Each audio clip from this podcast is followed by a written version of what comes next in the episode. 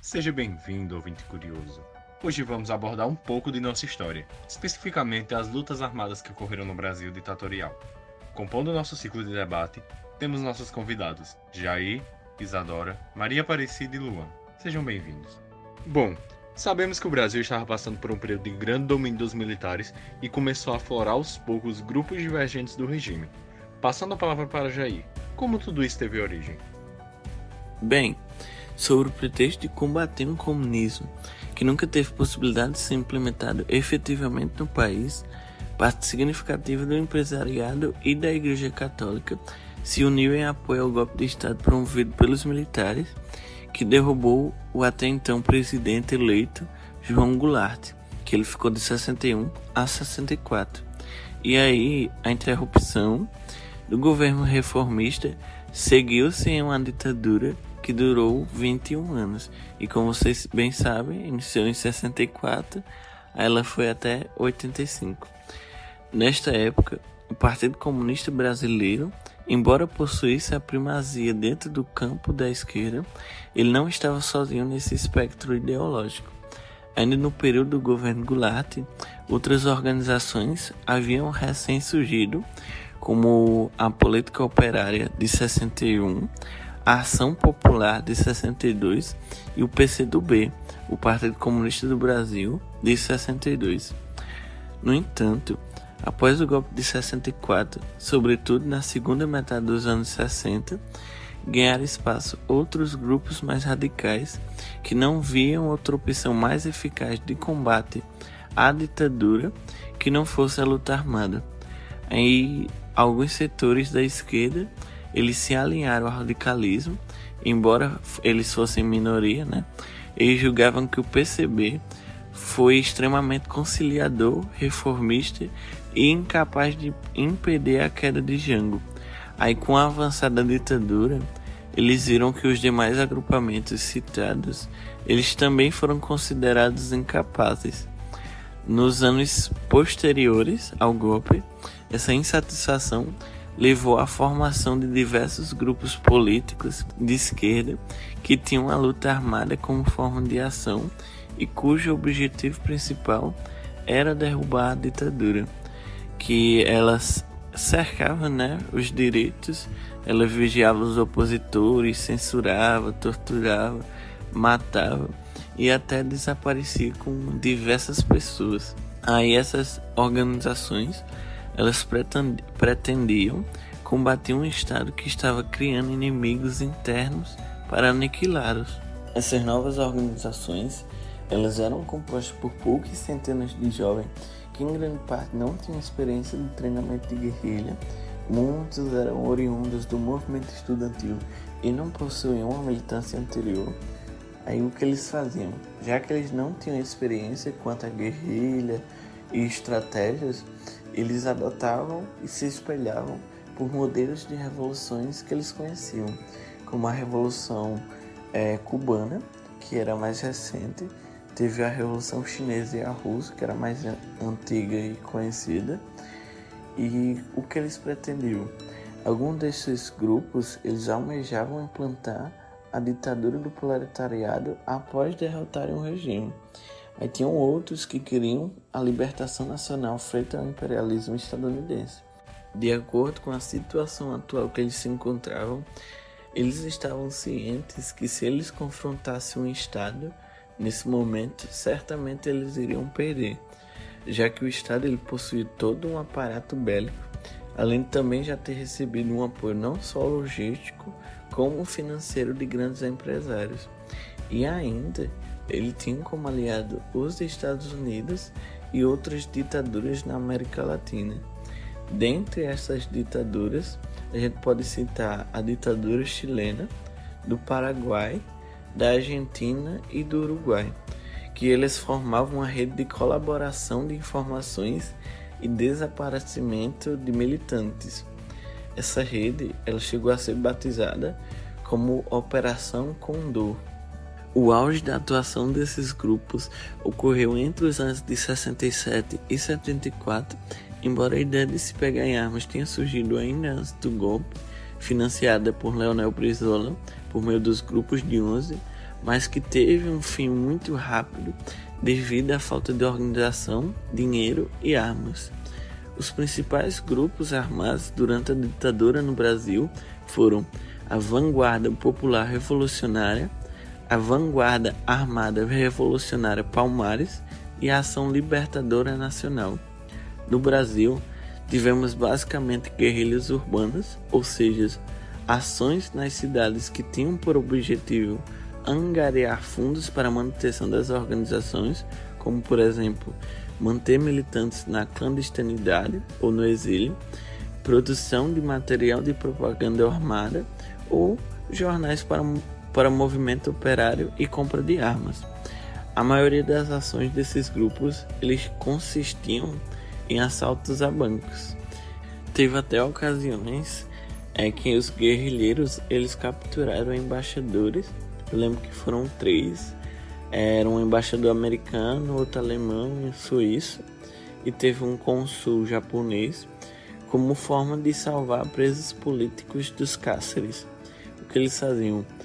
Eles capturavam esses embaixadores e faziam eles de refém para fazer a oferta, né? Ah, eu, eu fiz esse tal embaixador como refém. Se vocês quiserem ele de volta, vocês vão ter que soltar tais pessoas. E aí, com isso, eles conseguiram soltar 115 pessoas que foram libertadas e banidas para os exílios. Como complemento à parte que Jair já citou, o governo americano, que posteriormente se tornou um dos aliados do Brasil e de outros países que também adotaram o regime ditatorial, acredita-se que ele tenha sido envolvido no golpe militar que aconteceu no Brasil. Naquela época, qualquer movimento social era visto como socialista ou movimento comunista. E quando o presidente João Goulart anunciou as reformas de base, os Estados Unidos passaram a apoiar o golpe com o objetivo de evitar o fortalecimento de ideias socialistas no Brasil.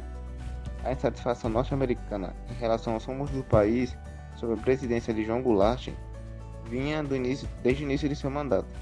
Com o argumento de garantir a democracia no Brasil, muito dinheiro foi aplicado pelo governo norte-americano em ações que, na realidade, visavam frear a ameaça comunista. Uma dessas ações foi a Aliança para o Progresso, um amplo programa de cooperação para o desenvolvimento na América Latina. Outra, mais ostensiva, foi a criação do Instituto Brasileiro de Ação Democrática, ou IBAD, que produzia e difundia conteúdos anticomunistas para rádio, TV e jornais, além de mensagens em filmes, radionovelas, fazendo oposição ao governo de João Goulart. Exatamente. Esse período foi bastante sigiloso também, como podemos imaginar. A forma de repressão era bastante aguçada, principalmente ações contra o governo. Maria, poderia falar um pouco sobre a clandestinidade e tática desses grupos para escaparem do governo? Como sabemos, o principal meio pelo, pelo qual os militares obtinham informações sobre os chamados grupos subversivos à oposição era através da perseguição e da tortura. É, nesse sentido, a oposição armada era articulada pelos partidos e organizações clandestinas que possuíam mecanismos de funcionamento bem específicos. E quais seriam esses mecanismos? Bom, eram formados pequenos grupos de militantes, chamados de células, que eram coordenados pelas lideranças. Formar esses grupos era preciso assumir um caráter revolução, é, então eles formulavam tarefas organizativas, é, de logística informativas, de propaganda ou armadas e os militantes rompiam com todos os seus laços civis e familiares, adquirindo uma nova identidade e passando a viver na clandestinidade. Eles moravam e se reuniam escondidos chamados aparelhos, que variavam sua localidade sistematicamente para não dar pistas aos vizinhos. E nem à polícia, né? Então, os órgãos de governo que estavam lá que variavam de localidade sistematicamente é, para não serem descobertos com facilidade. Muitas vezes a pessoa não tinha ideia de onde estava e não podia, em hipótese alguma, fazer barulhos. Eles eram privados de tarefas simples do dia a dia, como cozinhar, limpar, assistir TV, e também eram proibidos de ficarem próximos às janelas, para não correr o risco de serem vistos. Ainda assim, muitos militantes têm uma vida civil normal, com uma moradia temporária, trabalhavam e estudavam, de modo a oferecer apoio às suas organizações. Mas, claro, tudo ocorria de forma disfarçada. Quando era necessário trocar informações, eles marcavam um ponto e o faziam de forma rápida. É, cada liderança se reunia com, com, as lideranças de outras células é, em uma espécie de telefone sem fio, por assim dizer, fazendo com que a informação chegasse até a central da organização. A luta armada contra a ditadura, ela se espelhava, na verdade, ela se espelhou em outros movimentos ocorridos em países latino-americanos, como a Guatemala, a Colômbia, a Venezuela e Cuba. É, grupos, como, grupos como a Aliança Libertadora Nacional, a ALN, ela iniciou as suas lutas nas cidades na tentativa de adquirir recursos financeiros para estruturar uma guerrilha na zona rural. É, no geral, os grupos de guerrilha eles priorizavam a luta na zona rural por acreditarem que os camponeses eram uma forte força revolucionária que poderia fornecer base para a formação de um grande exército popular. E também um outro motivo é que essas regiões elas ofereciam esconderijos mais seguros. É, assaltos a bancos elas foram realizados para financiar essas ações é, como que ocorreu em julho de 1969, quando a Barpa Mares roubou o cofre da Casa da Manta, o ex-governador de São Paulo, com cerca de 2,4 milhões de reais. É, também podemos citar como dos principais feitos da LN, em conjunto com o Movimento Revolucionário de 8 de Outubro, o MR8, que foi o sequestro do embaixador estadunidense Charles Ebrook em 1969 também. Até então, em nenhum momento, é, em nenhum lugar do mundo um embaixador havia sido sequestrado. É, esse feito possibilitou aos guerrilheiros a negociação é, da libertação de 15 prisioneiros políticos. A partir daí, inaugurou-se um ciclo de ações envolvendo o cativeiro de diplomatas estrangeiros ao longo de 1970, que eram sempre libertados em troca de militantes que estavam sendo torturados nas prisões.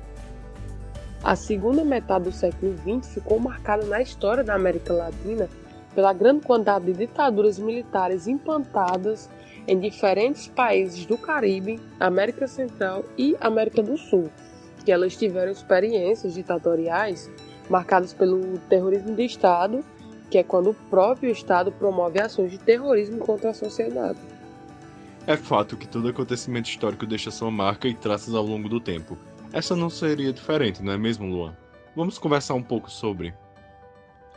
As consequências da ditadura militar são muitas e podem ser observadas ainda nos dias de hoje na nossa sociedade. Os traumas e as sequelas nas pessoas que foram perseguidas, torturadas e mortas são apenas alguns dos exemplos que esse triste episódio na história do, do nosso país pode ser observado. As pessoas vítimas dessa brutalidade podiam ir de criminosos até pessoas que o governo militares acreditavam que eram inimigas do governo, então eles a torturavam, muitas vezes com a desculpa de serem terroristas ou criminosos, apesar de sabermos que muitos, para não falar a maioria, eram inocentes. O relatório final da Comissão Nacional da Verdade, que foi finalizado em maio de 2012, traz muitas revelações bem pesadas de como eram realizadas essas torturas e como era feito o interrogatório com as vítimas. Torturas físicas e principalmente psicológicas eram postas em prática frequentemente com a vítima quando ela não aceitava falar. Essas torturas podiam ir realizadas através de choques, mutilações e muitos outros métodos bárbaros e desumanos. Exemplos desse tipo de tortura podem ser retirados desse documento, pois há muitos depoimentos de vítimas e também dos envolvidos nessas atrocidades. As torturas eram feitas mesmo com pessoas as quais os agentes nem possuíam a certeza do envolvimento em, qualquer que seja o crime. E caso a vítima não cooperasse, seria ainda pior para ela, pois as torturas iriam ser aumentadas tanto em quantidade quanto, em, quanto na gravidade. Além das pessoas que eram torturadas e presas, muitas outras eram assassinadas e tinham seus corpos ocultos, e acredita-se que o número total de corpos desaparecidos pode passar dos 136. E mesmo hoje, 21 anos depois desse episódio, ainda são realizadas buscas para encontrar esses corpos. Esses corpos. Esses documentos eram sigilosos e também estavam com o governo americano, que apenas em 2012 veio a público entregar pessoalmente à presidenta Dilma. Então, o documento foi colocado no relatório final da Comissão Nacional da Verdade e publicado para a sociedade. Muitos militares e agentes que tiveram envolvimento confirmado nessas torturas e mortes foram presos e punidos pelos seus crimes contra os direitos humanos, tais como, entre eles, o coronel Carlos Alberto Brilhante Ustra, ele foi um dos responsáveis por comandar as sessões de tortura contra a ex-presidenta Dilma e foi condenado civilmente pela justiça pelos crimes de tortura. Enfim, tudo isso é apenas uma parte de toda a maldade e crueldade praticada nessa época e que ainda deixa muitas marcas para a sociedade. Exatamente. Além disso, Foi um período marcado por muita violência de direitos humanos, um cenário bem horrendo. O que tem a falar sobre isso, Isadora? Bom, na ditadura existiam aqueles que eram contra o regime, que eram os guerrilheiros. Eles eram chamados assim porque organizavam os movimentos de guerrilha. E esses movimentos iam tanto contra o regime que todos buscavam meios de capturá-los e torturá-los para que eles divulgassem mais informação sobre os outros do movimento e o local que eles se escondiam, que esse local era chamado até de aparelho. E quando ocorria essa captura, os outros integrantes procuravam se mudar o mais rápido possível. Ou seja, o trabalho dos militares, do jurídico, dos policiais e de todos aqueles que estavam à procura deles, dos guerrilheiros, tinha que ser rápido, apenas o objetivo de obter informação. E para obter essa informação, o que, que eles faziam? Eles faziam uso da tortura. Tanto até que o Exército, a Aeronáutica e a Marinha fizeram um curso fora do seu eixo normal de formação. Um curso sendo esse curso para torturar. Imagina isso tudo, como era doloroso, mais ainda os guerreiros quando o objetivo daqueles que capturavam eles era obter informação de estratégia, porque a tortura durava dias e dias.